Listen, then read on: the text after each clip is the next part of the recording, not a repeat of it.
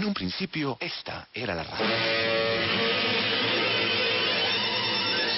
El siguiente es un programa Caracol.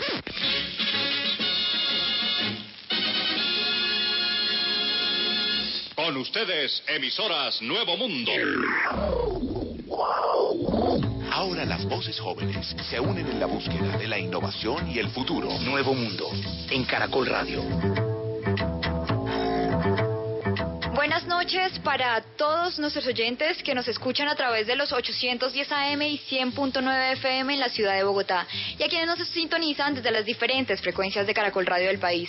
También saludamos a quienes nos escuchan desde los aplicativos móviles y la página web caracol.com.co.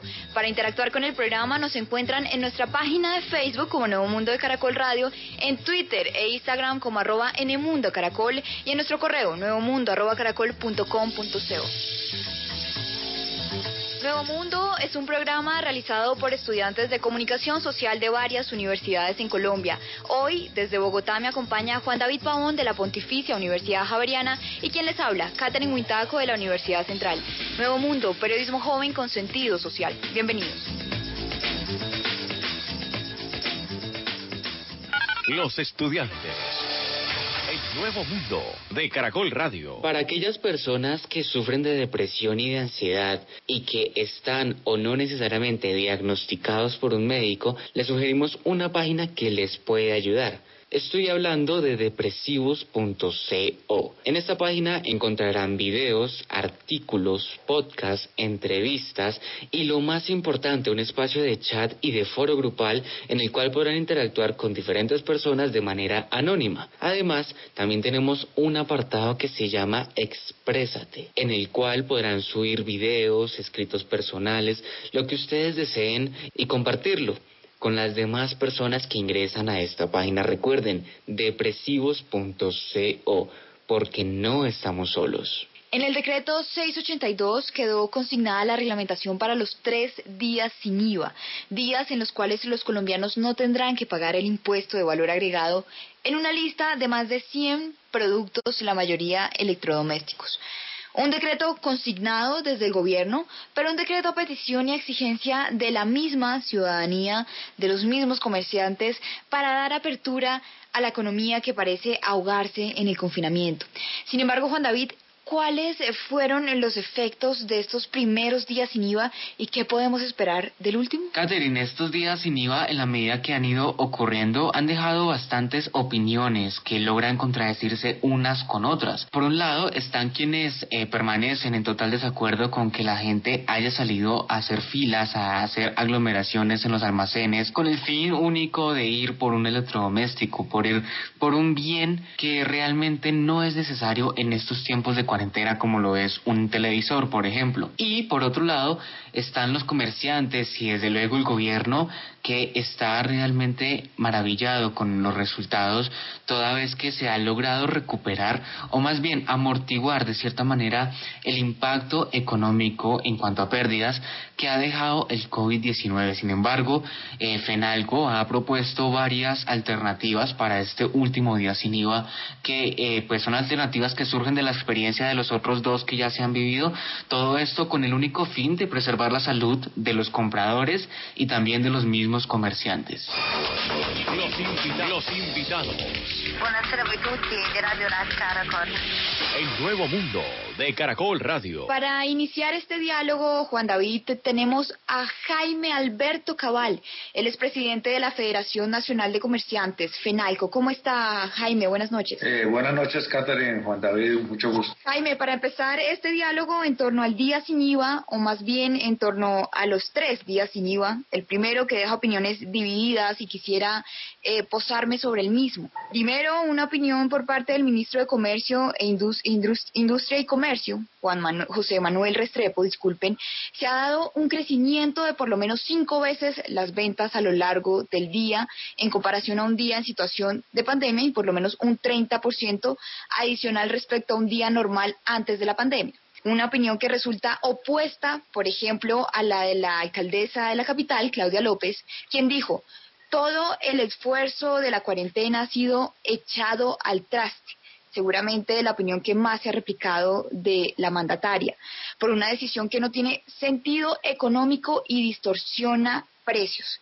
En redes sociales, Jaime, principalmente la ciudadanía se ha encargado de hacer eh, veeduría, a grandes establecimientos comerciales en lo que eh, se evidencia pues las alzas de precios en distintos productos. Por ejemplo, en la página Subida de Precios Colombia aseguran que el 57% de esas alzas se dan en artículos de computación, eh, impresoras eh, y tablets y en días previos al día sin IVA.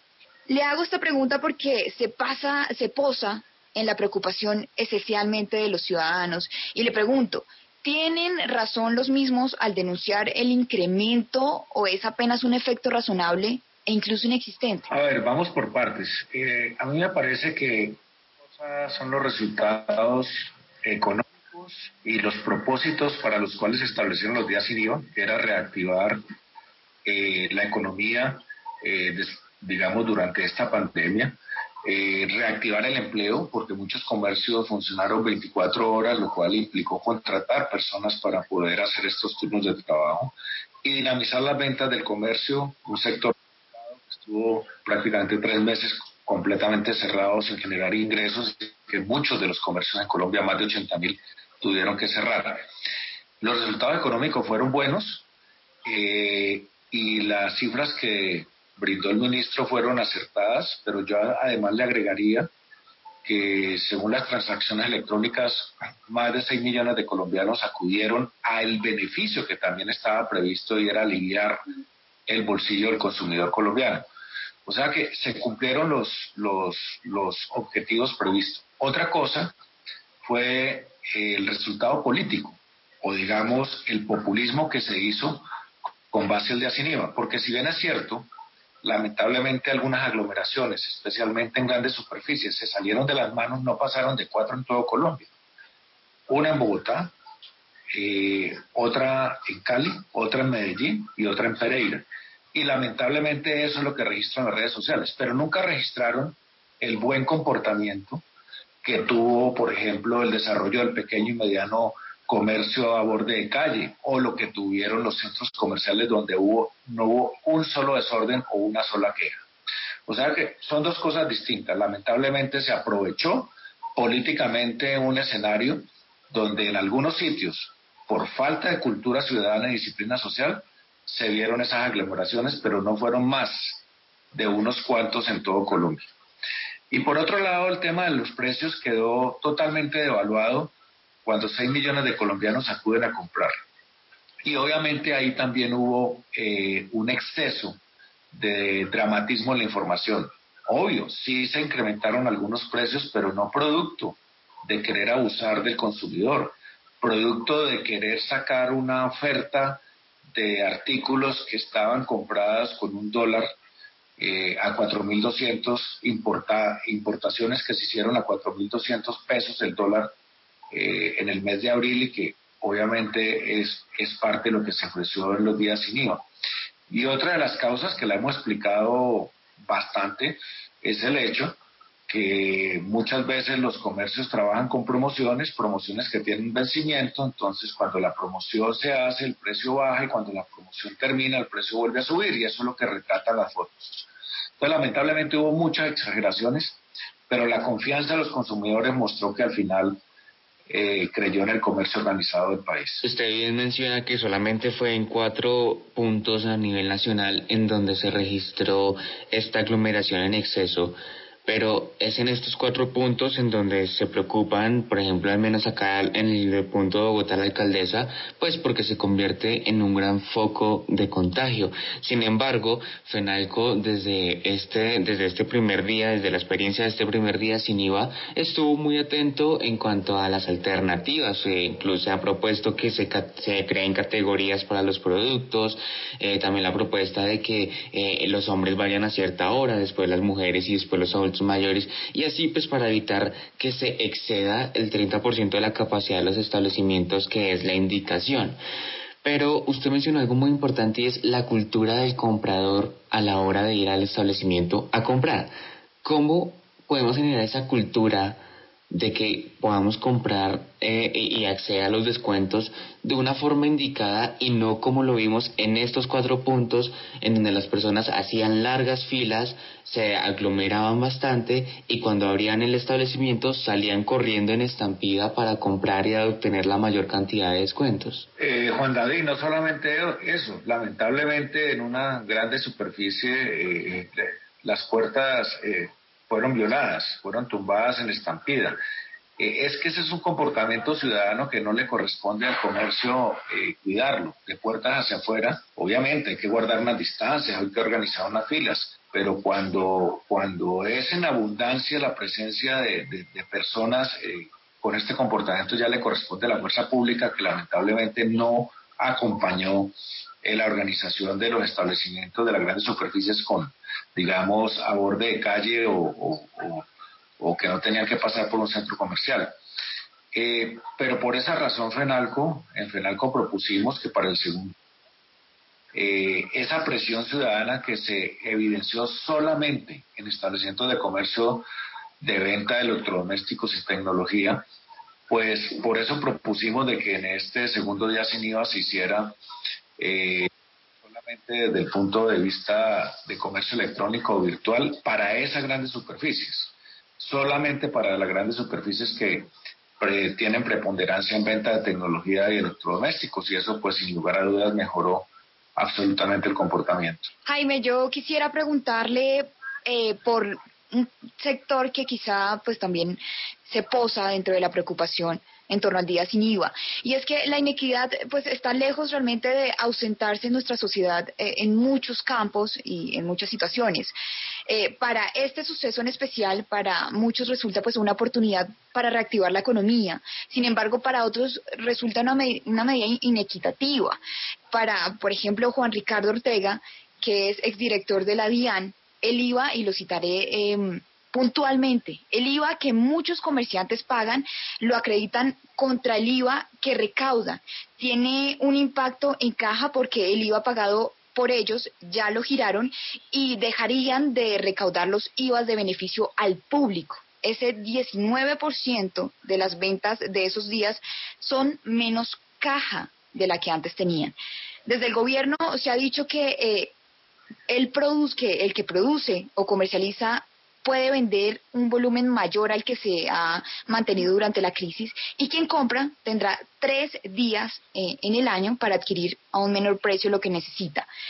Y le pregunto, ¿usted cree que esto es un real gana y gana, como lo asegura el gobierno? Pues la verdad es que, digamos, desde el punto de vista teórico, es un gana-gana para todos.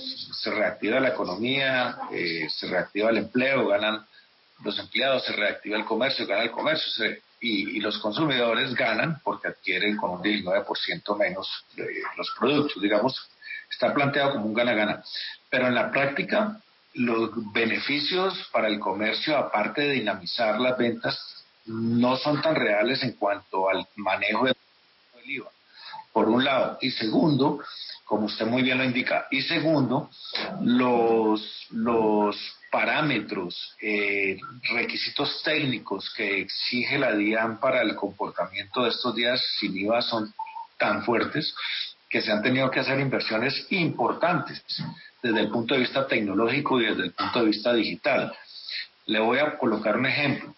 Eh, el hecho de tener que controlar el número de, productos, que son tres por cada una de las categorías, hace que muchos establecimientos tengan o hayan tenido que implantar sistemas y procedimientos técnicos para que todas las cajas de los establecimientos, por ejemplo, se hablen. Es decir, una persona compra dos productos en una caja eh, y vuelve y compra otros dos en otras. Si, si no está totalmente sistematizado eh, y tecnológicamente habilitado para detectar una alarma, pues obviamente el establecimiento estaría infringiendo la ley de vender solamente tres productos y ahí viene un régimen de sanciones que también fue muy alto por parte de la DIAN y muy, muy extenuante, digamos, hacer este proceso. Por eso muchos establecimientos no alcanzaron a acomodarse a las exigencias de la DIAN ni a las inversiones después de una época eh, deprimida como la que vivió el comercio. O sea que también el comercio ha tenido que, de alguna manera, eh, exigirse mucho, eh, ha tenido que adaptarse a grandes requerimientos, hacer inversiones importantes y eso muchas veces no lo conoce el público. Y eso es importante poderlo decir.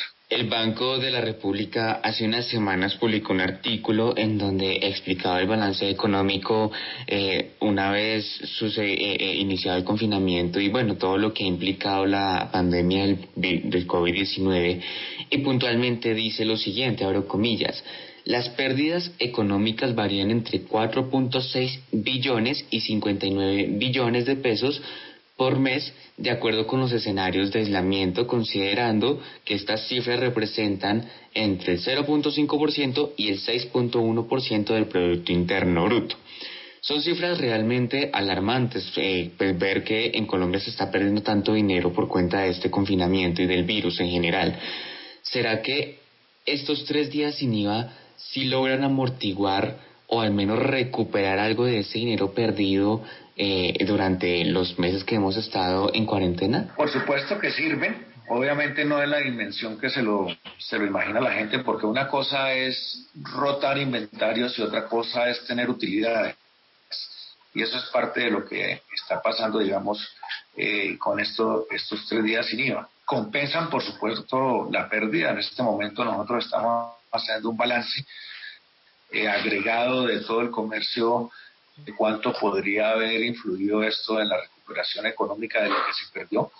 Pero hagamos cuentas sencillas. El comercio, cuando estuvo cerrado en el confinamiento en un 90%, acordémonos que solamente funcionaba comercio de abastecimiento de alimentos, de medicamentos y de productos de primera necesidad. En ese momento, el valor agregado que se dejó generar a la economía en ventas, en remuneración de empleos, en impuestos, eh, aproximadamente fueron de 278 mil millones de pesos diarios. O sea que son cifras eh, que multiplicadas por varios meses, pues obviamente no se alcanzan a compensar con tres días sin IVA, pero que de alguna manera, como digo, eh, dinamiza un poco los inventarios, rota la economía y genera nuevamente pues una dinámica de demanda y de consumo importante. Jaime Alberto Cabal, presidente de la Federación Nacional de Comerciantes FENALCO, muchísimas gracias por estar esta noche aquí en Nuevo Mundo. Gracias, Catherine Juan David. Un saludo muy cordial. Los personajes.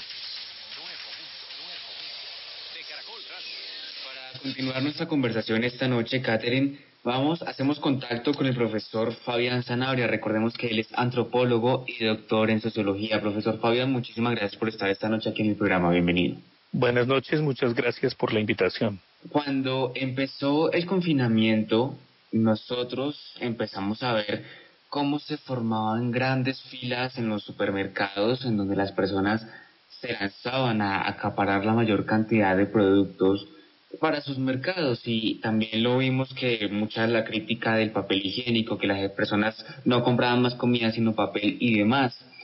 Y si nos ponemos a mirar o hacemos una vista a la situación eh, del día sin IVA del pasado 19 de junio, vimos un escenario muy similar, pero esta vez los carros no iban llenos de, alimentos o de papel higiénico, sino de electrodomésticos que no, no resultan tan necesarios eh, pues para la vida cotidiana de las personas. ¿Por qué será que de pronto somos como tan egoístas en este orden de ideas en cuanto a que siempre queremos ser los primeros, siempre queremos estar eh, acaparando la mayor cantidad de productos para no dejar a los demás y en este caso comprando cosas que no son necesarias para por lo menos la cuarentena. Bueno, porque eso es lo típico del consumo. El consumo que nos consume, dicho sea de paso, es una realidad que le ofrece a la gente productos y objetos que la gente no requiere. Y muchas veces lo que hacen los almacenes y sobre todo los almacenes de cadena es desenhuesarse de mercancía que se les está pudriendo o que tienen anquilosada en sus bodegas. Entonces surgen ofertas como pague uno, lleve dos, pague dos y lleve tres, pague tres y lleve cuatro, etcétera, etcétera. Y por supuesto aquí lo que se daba en lo que usted refiere era el anzuelo de pagar a crédito, que es la manera más torpe de quedar endeudada una persona durante mucho tiempo pagando por cuotas con la tarjeta de crédito, repito, en este caso un electrodoméstico que para nada se requería. Es una gran, dijéramos, astucia del mercado este tipo de ofertas. Eso se da no solamente en Colombia, sino en los lugares donde hay saldos de promociones de artículos de vestidos, también de electrodomésticos, y la gente se vota de manera desesperada e inclusive se pelea por agarrar primero la prenda o el producto que el otro consumidor. Y obviamente lo que desencadena son las pasiones más tristes, tan tristes como la gente que al principio del confinamiento se armó de papel higiénico, como si lo que nos fuese a calmar el hambre fuese el papel higiénico. Esto muestra también una especie de tendencia al higienismo, pero sobre todo a la aseptización del mundo, a la prueba del blanco más blanco que el blanco, a esa obsesión por los detergentes y quitamanchas, que en el fondo es una obsesión moral, como diría el gran semiólogo francés Holland Barthes. Entonces, obviamente a eso estamos asistiendo con una desgracia que se aumenta, y es que es un anzuelo que lanza desgraciadamente el gobierno colombiano y que contra todas las advertencias, no solamente populistas de la alcaldesa mayor de Bogotá, que son populistas sus advertencias, porque es otra manera también de que Herodes le lance la pelota a Pilatos y luego Pilatos se la devuelve a Herodes y luego Herodes a Pilotos, un poco como Songo le dio a Borondongo, Borondongo le dio a Bernabé, Bernabé le pegó a Muchilanga, Muchilanga le hincha los pies, como dice la canción célebre de Celia Cruz.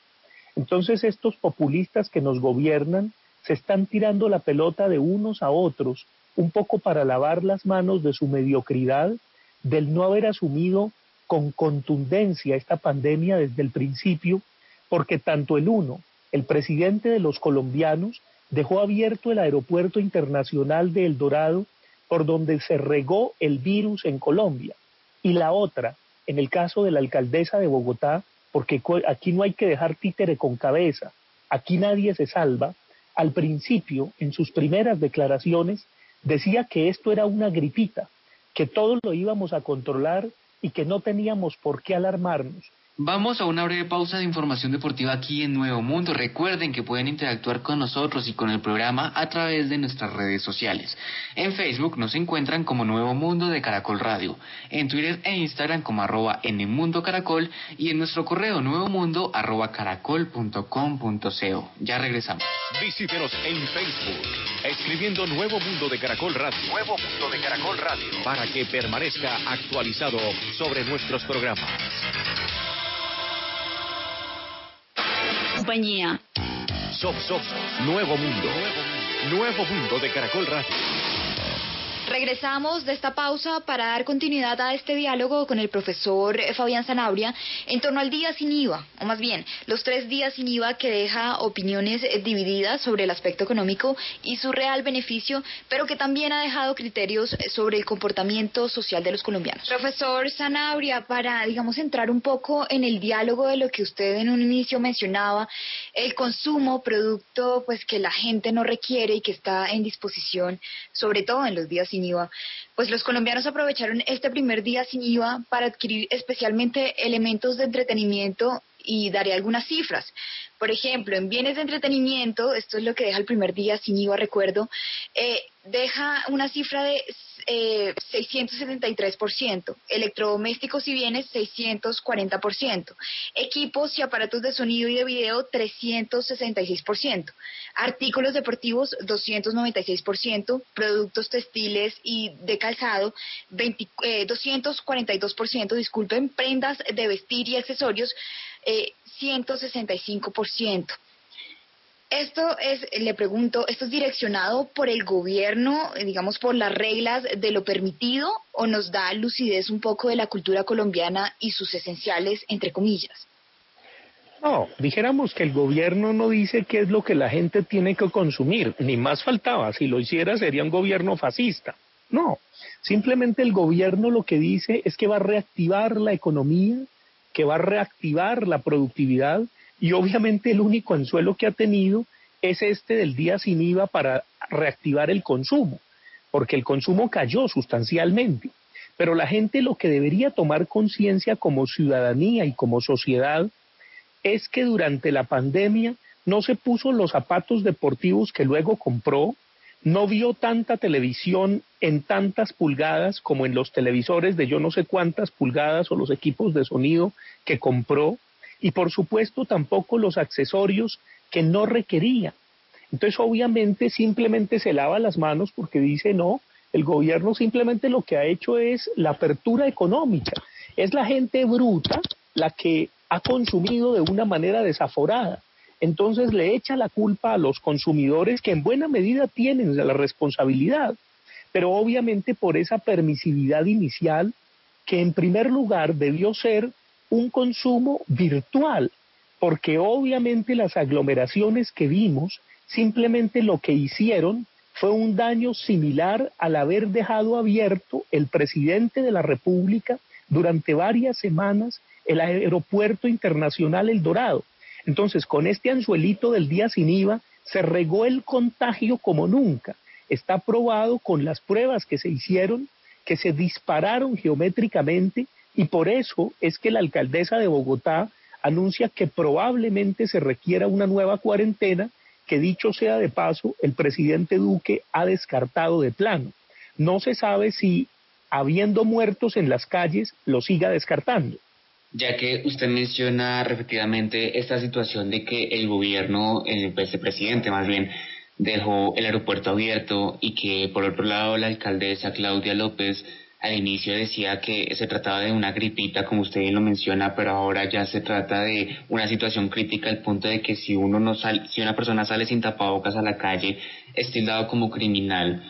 ¿Por qué será que de pronto las personas siguen sin de pronto eh, con, con esas, ideas, esas ideas de que el virus o la pandemia es un invento de los políticos y siguen creyendo que no es una realidad que pueda afectarlos, sino que más bien es como si hubiera un sentimiento de autoinmunidad frente a la pandemia, como si esto no fuera a impactarles a ellos y quizá por eso también tal vez vemos como la gente está en la calle como si nada haciendo filas para comprar elementos que no necesita como lo vimos en el pasado día sin IVA. Bueno, pues muy sencillo porque hay mucha desinformación, porque hay mucha confusión cuando uno ve el decreto presidencial que dice que vamos a desconfinarnos inteligentemente, obviamente uno no espera que sea tan inteligentemente como el señor presidente debe ser inteligentísimo, porque evidentemente si nos guiamos por esa inteligencia que en las redes sociales la gente celebra burlándose,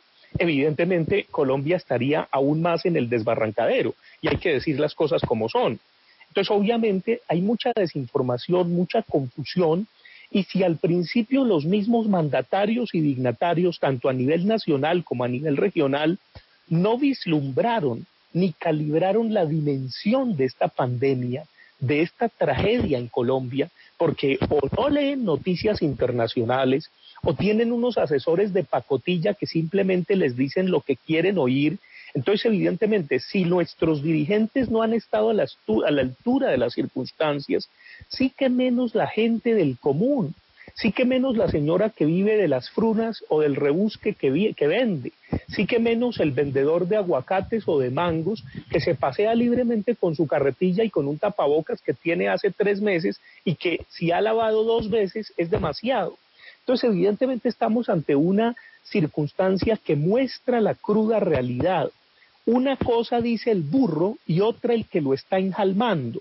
Una cosa es la teoría y otra cosa las prácticas reales.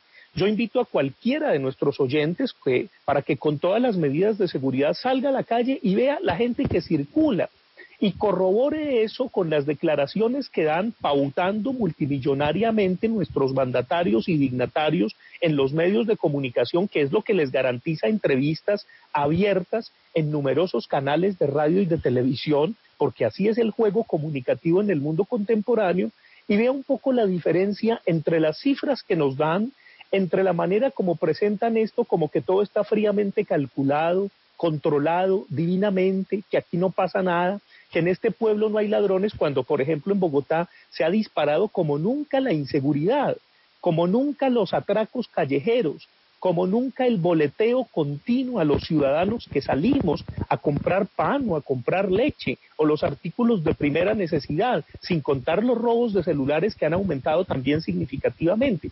Entonces, obviamente, si estos señores y señoras que, que nos gobiernan no han estado a la altura de las circunstancias, repito, sí que menos el ciudadano que solo ve uno u otro canal de televisión que se entretiene viendo series que le presentan y que las series no son propiamente de un altísimo capital cultural y que evidentemente gana el mínimo o un poco más que el mínimo y que se siente desesperado en 70, 50, 80 metros cuadrados viviendo en un apartamentico donde las paredes son de drywall y rellenas de icopor con toda una familia que ya no se soporta.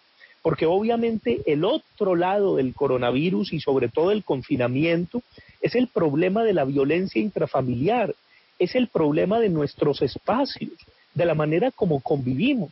Y obviamente aquellos que pontifican a diestra y siniestra de que la familia es la principal célula de la sociedad y de que la familia que reza unida permanece unida, pues yo los quiero invitar a que me muestren cuál es la unión familiar de los colombianos cuando la gente está que se mata porque no quiere convivir un minuto más y porque ni siquiera puede salir a un parque. Lo paradójico de estas medidas que han adoptado las personas que nos gobiernan, desgraciadamente, hay que subrayarlo, es que permiten que se abran los centros comerciales, pero no permiten la apertura de parques, no permiten la apertura de espacios verdes, donde por supuesto se podría tener distanciamiento social, se tendrían las medidas de bioseguridad y a veces con los días espléndidos que han hecho, la gente podría esparcirse de otro modo y compartir en familia, hacer picnic, etcétera, etcétera, por supuesto guardando las distancias y guardando todos los protocolos de bioseguridad.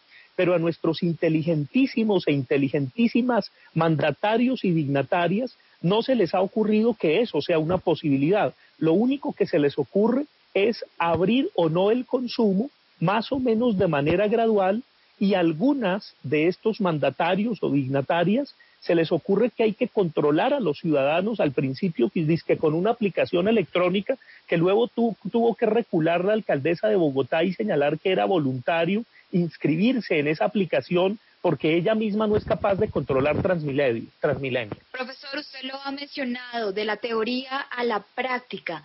La pedagogía y el, em, involucramiento con la misma debería ser la autoridad pues que rija ante la crisis, en este caso sanitaria y económica, y pensaríamos que hasta social. Boaventura de Sousa Santos ha mencionado, y lo eh, entrecomillo, la historia no es muy favorable cuando hablamos de aprendizajes porque ha habido otras pandemias en el pasado y la sociedad no logró aprender mucho de ellas. Él ha mencionado que las clases sociales eh, que se ven afectadas y las personas que se ven afectadas por algo como una pandemia, lo primero que quieren cuando pase es volver a la normalidad o volver al pasado. En el primer día sin IVA, volviendo eh, a este tema, evidenciábamos el desorden y la desmesura, la carencia de la pedagogía en otras. ¿Usted cree que la sociedad desconoce la pandemia hoy? Bueno, pues se vuelve como una narrativa de ficción. Desgraciadamente se vuelve un chiste para mucha gente.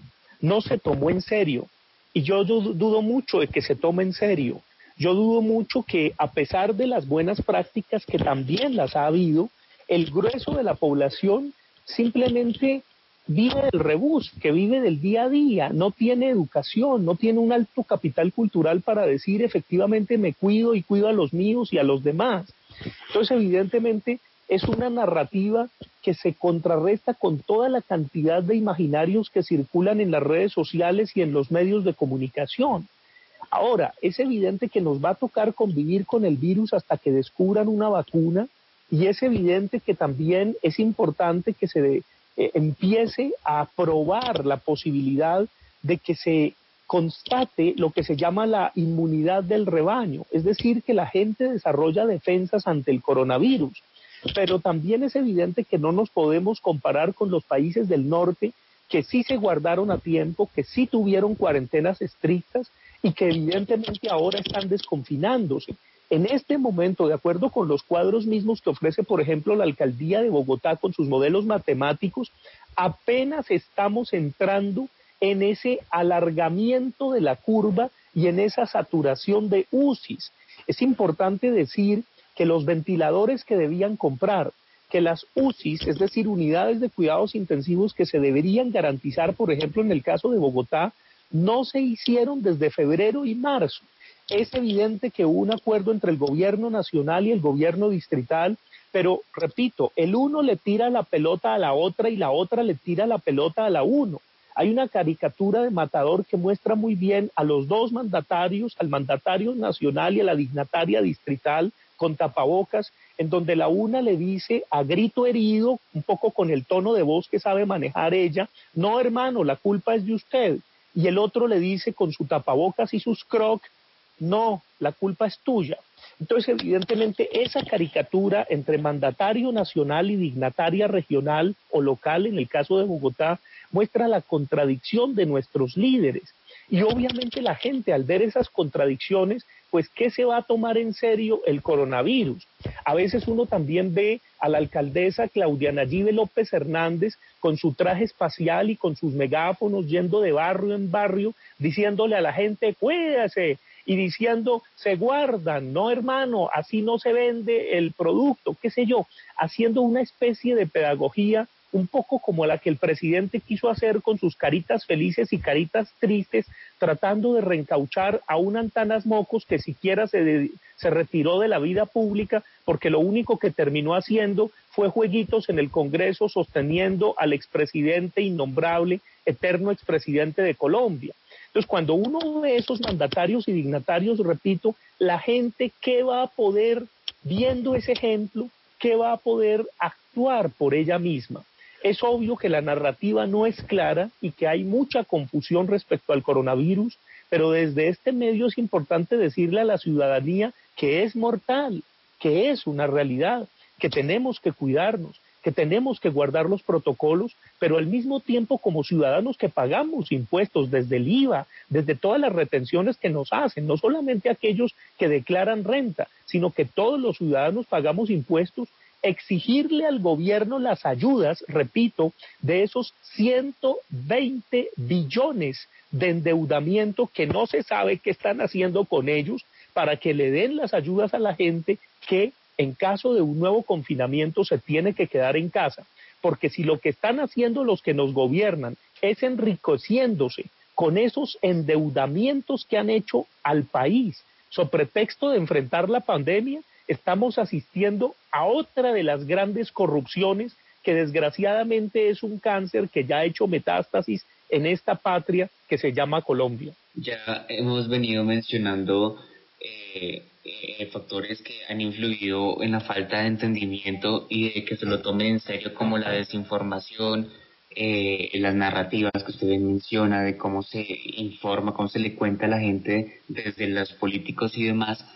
Pero, ¿será que por el lado nuestro, por el lado de las personas, del ciudadano de a pie, ¿será que existe algún tipo de rebeldía que no le permite acatar indicaciones como por lo menos ponerse bien un tapabocas, que como lo dijo Claudia López hace unas semanas en sus redes sociales, que se utilice para tapar la nariz y la boca, o como ella lo dijo, el tapañatas? Sí, respecto a que hay que ponérselo hasta las ñatas, hay que decirle a la señora alcaldesa que es evidente que hay que usarlo bien, el tapabocas, pero cuando se está directamente en contacto a dos metros con otras personas.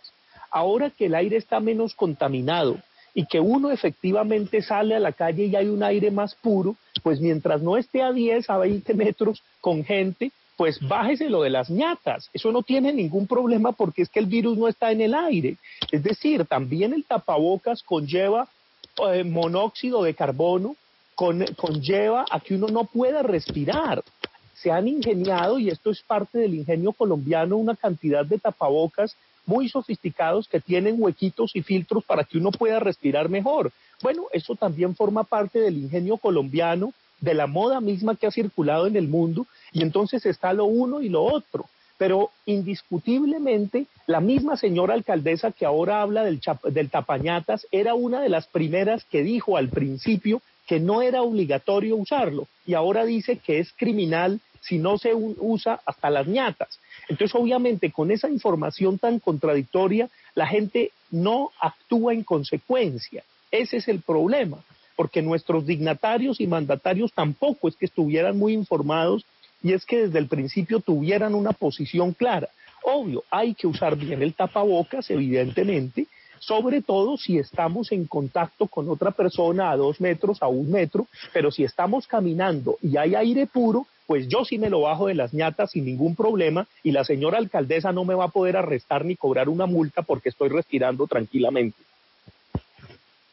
Profesor Zanabria, para finalizar, ¿cuál es la gran lección para la humanidad ante la crisis, ante el desorden y otros problemas que seguramente ha desatado esta pandemia? Mire, yo invito a los ciudadanos y a los que escuchan, a las personas que escuchan este programa, a que por favor recuerden todo lo que vivieron en el confinamiento. Si nos toca volver a confinarnos, si no han hecho la lista de lo que quieren que siga y de lo que quieren que no siga, tanto individual como colectivamente, que la hagan y que trabajen fehacientemente por lograr esa lista.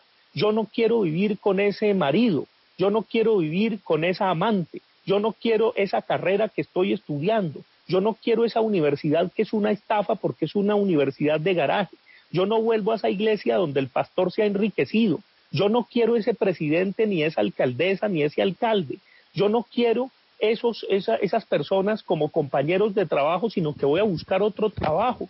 Yo no vuelvo a comprarme 50 pares de zapatos, o 5, o 10, ni 50 camisetas. Yo no vuelvo a consumir tanto. Yo voy a clasificar los residuos de las basuras.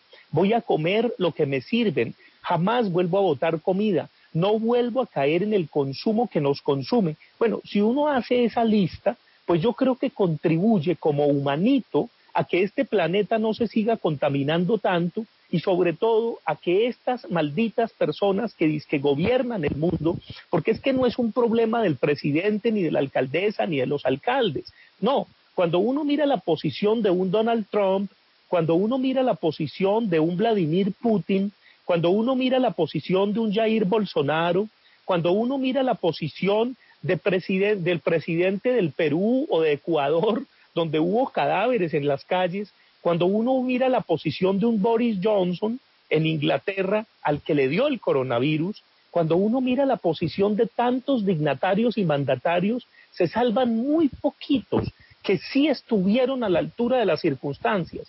Desgraciadamente el coronavirus cayó en un momento de infantilización de las élites políticas del mundo, de personajes que solo se llenan sus bolsillos y que no trabajan para el pueblo ni para las ciudadanías y también cayó en un momento en donde había una gran protesta social en numerosos países del mundo y de América Latina. Y obviamente el coronavirus le cayó como anillo al dedo a la mayoría de mediocres políticos que gobiernan el mundo y Colombia y así se apaga la protesta social, se pone entre paréntesis la ñeñe política, se pone entre paréntesis el narcovirus que tiene el país llamado Colombia y no se habla de los asuntos sustanciales.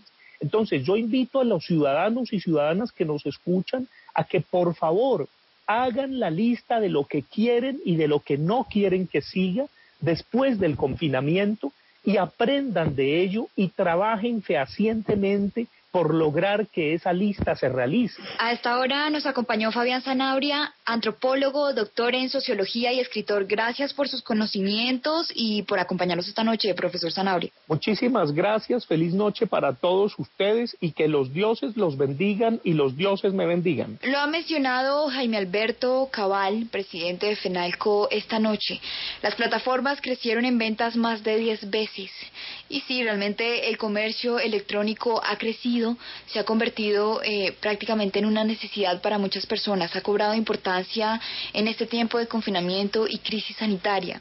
Y desde luego un llamado a la responsabilidad. Estamos en una época en la que cada día se registran más casos y en la misma medida más muertes por COVID-19 y esto nos hace cada vez más vulnerables. Si antes cuando salíamos a la calle a comprar algún bien de primera necesidad no sentíamos el riesgo, hoy en día ese riesgo está ahí presente y seguramente si no tomamos las medidas necesarias para pues, cuidar nuestra salud, se verán afectados no solamente nosotros, sino nuestros familiares. Resta un último día sin IVA y la experiencia de los dos que han pasado deberá ser lo fundamental para este último de, de, tal manera que todos quienes quieran puedan acceder a los beneficios que ofrece el no cobrar este impuesto y que desde luego sea de una manera responsable y de la mejor forma. Nuevamente hacemos un llamado para todas las personas que han sido diagnosticadas o no necesariamente con trastornos como la ansiedad y la depresión,